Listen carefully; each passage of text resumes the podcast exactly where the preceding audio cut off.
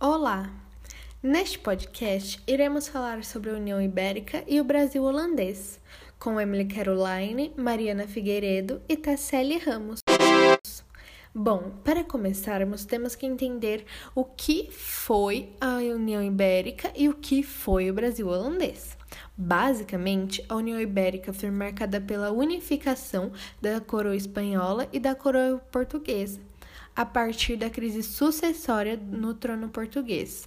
E o Brasil holandês foi uma colônia da Companhia das Índias Ocidentais que ocupou grande parte da região nordeste do Brasil. Mas para compreender melhor esses fatos históricos, temos que começar desde as invasões holandesas. Essas invasões holandesas ocorrem no contexto da União Ibérica, que foi um período de 1580 a 1640, em que a coroa portuguesa esteve sob o controle da coroa espanhola. O Brasil pertenceu à Espanha e toda essa história começou em 1315, quando Portugal inicia o movimento de se separar de Castelo. Já em 1415, Portugal lançou uma guerra santa a Ceuta. Essa guerra ficou mais conhecida como Cruzada do Infante Dom Henrique. A partir dessa cruzada, inicia-se uma expansão portuguesa que chega ao Brasil em 1500. Mas os portugueses não pararam por aí e continuaram se expandindo até a China. No dia 4 de agosto de 1578, Dom Sebastião assumiu o poder em Portugal. Ele era um cristão fervoroso que se denominava como um Messias e que sua missão era retomar as cruzadas. Então ele juntou uma frota com 800 embarcações e resolveu atacar Marrocos em uma cruzada com 4 mil pessoas. Essa batalha é conhecida como Alcácer Quibir. E o local que ocorreu foi denominado como Batalha de Três Reis, pois lá três reis teriam morrido, incluindo Dom Sebastião, com 24 anos, e o pior é que seu corpo simplesmente desapareceu. A partir disso surgiu o sebastianismo, uma crença mística que acreditava que Sebastião não tinha morrido e que ele iria ressurgir do mar para trazer a salvação ao povo. Já que os filhos dos grandes nobres também morreram nesta batalha, quem assumiu o reinado foi o cardeal Dom Henrique, tio-avô de Dom Sebastião. Porém, ele morreu 17 meses depois, no dia 13 de janeiro de 1580. Então, assim, termina-se a dinastia de Avis, que começou com Dom João I em 1315.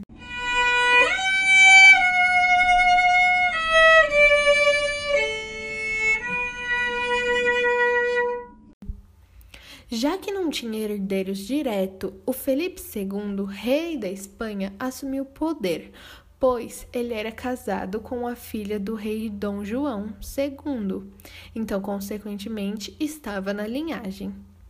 Ele subornou parte da nobreza para que o aceitassem e, por fim, invadiu e ocupou militarmente Portugal em março de 1581.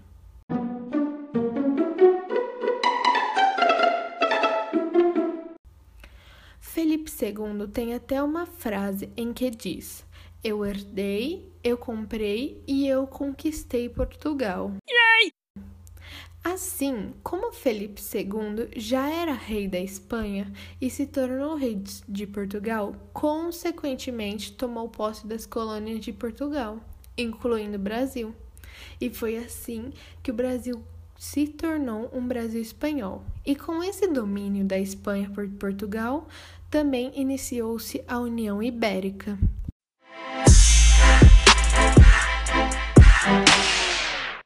Nesse contexto, a Espanha começa a interferir na política colonial portuguesa. A Holanda, colônia da Espanha até 1579, financiava a produção açucareira no Brasil, antes delas se tornarem inimigas. A partir disso, a Espanha, que dominava Portugal e Brasil, passou a impedir que os holandeses dessem ou cobrassem novos empréstimos ou de fazer parcerias comerciais com o açúcar brasileiro. Então, a revenda do nosso açúcar a partir de Portugal pelos holandeses não poderia mais ser realizada.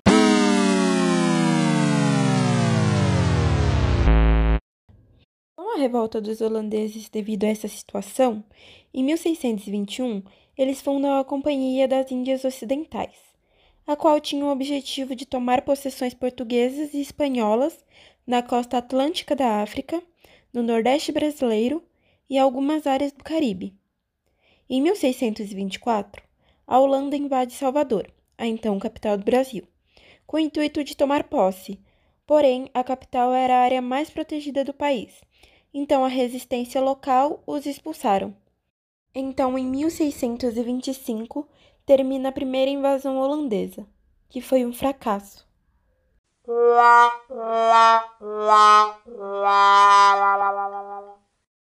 Não se dando por vencidos, após cinco anos, os holandeses voltam com maior poder militar para tomar posse de Pernambuco e dominar todo o Nordeste brasileiro. Em abril de 1632, Calabar, um comerciante que viajava de porto em porto, resolveu se aliar aos holandeses.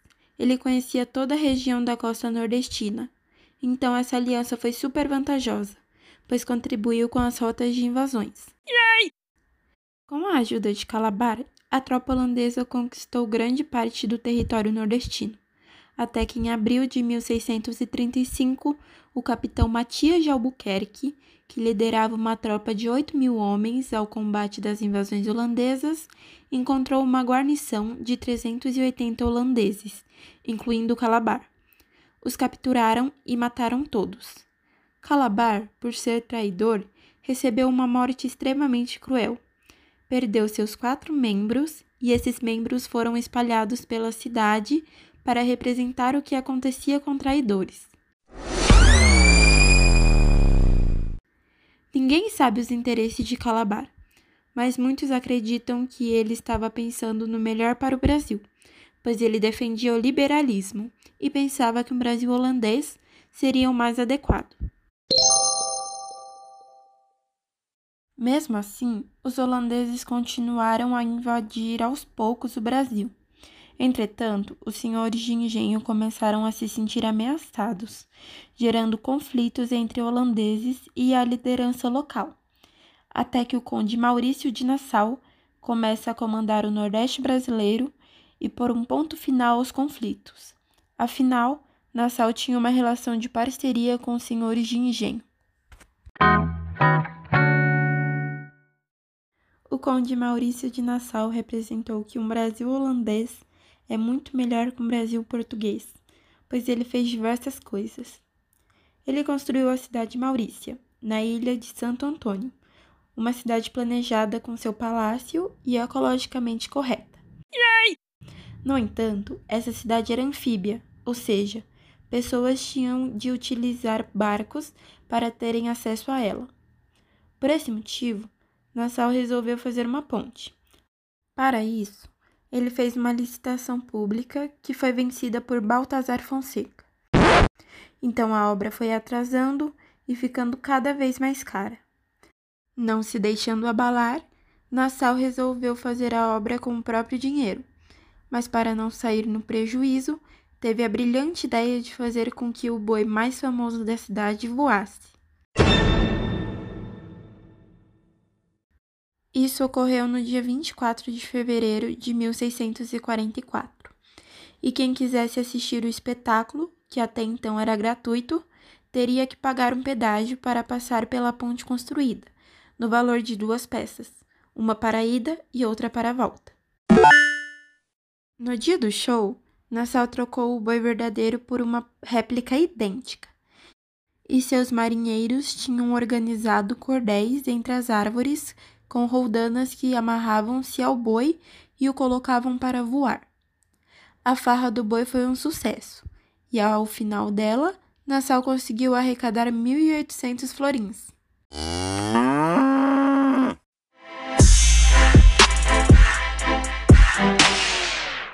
Nassau tinha um plano civilizatório para o Nordeste, porém essa parceria de Nassau com os holandeses acaba em 1644, quando ele é forçado a deixar a presidência, pois o conselho tinha outra ideia de controle, principalmente porque a Holanda estava envolvida na Guerra dos 30 Anos e eles precisavam de recursos econômicos. Então, eles exigiam que os colonos pagassem todos os empréstimos concedidos pelo governo de Nassau. Já nessa época, a União Ibérica teria chegado ao fim, porque um grupo de nobres não recebeu mais dinheiro dos espanhóis, pois a Espanha estava quebrada por causa da guerra. Então, os nobres portugueses dão um golpe e colocam o rei de Portugal da escolha deles. Para o trono foi escolhido o Duque João de Bragança. A intenção era continuar com a dinastia de Avis, mas ele começou a dinastia de Bragança em 1640. E como Portugal teve seu próprio domínio, a União Ibérica se encerrou. Como os colonos não aceitaram essa cobrança dos holandeses, em 1645 começaram a guerra entre os senhores de engenho e os holandeses. Como já havia acabado a União Ibérica, Portugal, com o apoio dos senhores do engenho, queria expulsar os holandeses e recuperar o domínio do Nordeste. Devido a esse fator, inicia-se uma guerra mais conhecida como Insurreição Pernambucana, que dura de 1645 a 1654. Depois de vários conflitos e de um grande desgaste da parte dos holandeses, é assinado um acordo de paz e os holandeses se retiram do Brasil. Quando os holandeses saem do Brasil, eles pegam as técnicas e conhecimentos sobre o açúcar que adquiriram e levam para o Caribe, onde passam a produzir e começam a competir com o Brasil.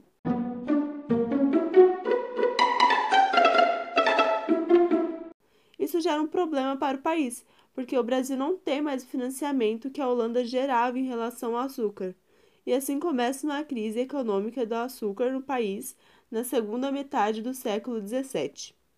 E assim se encerra todos os assuntos que envolvem a União Ibérica e o Brasil holandês. Obrigado pela atenção e por escutar nosso podcast. Espero que tenha gostado.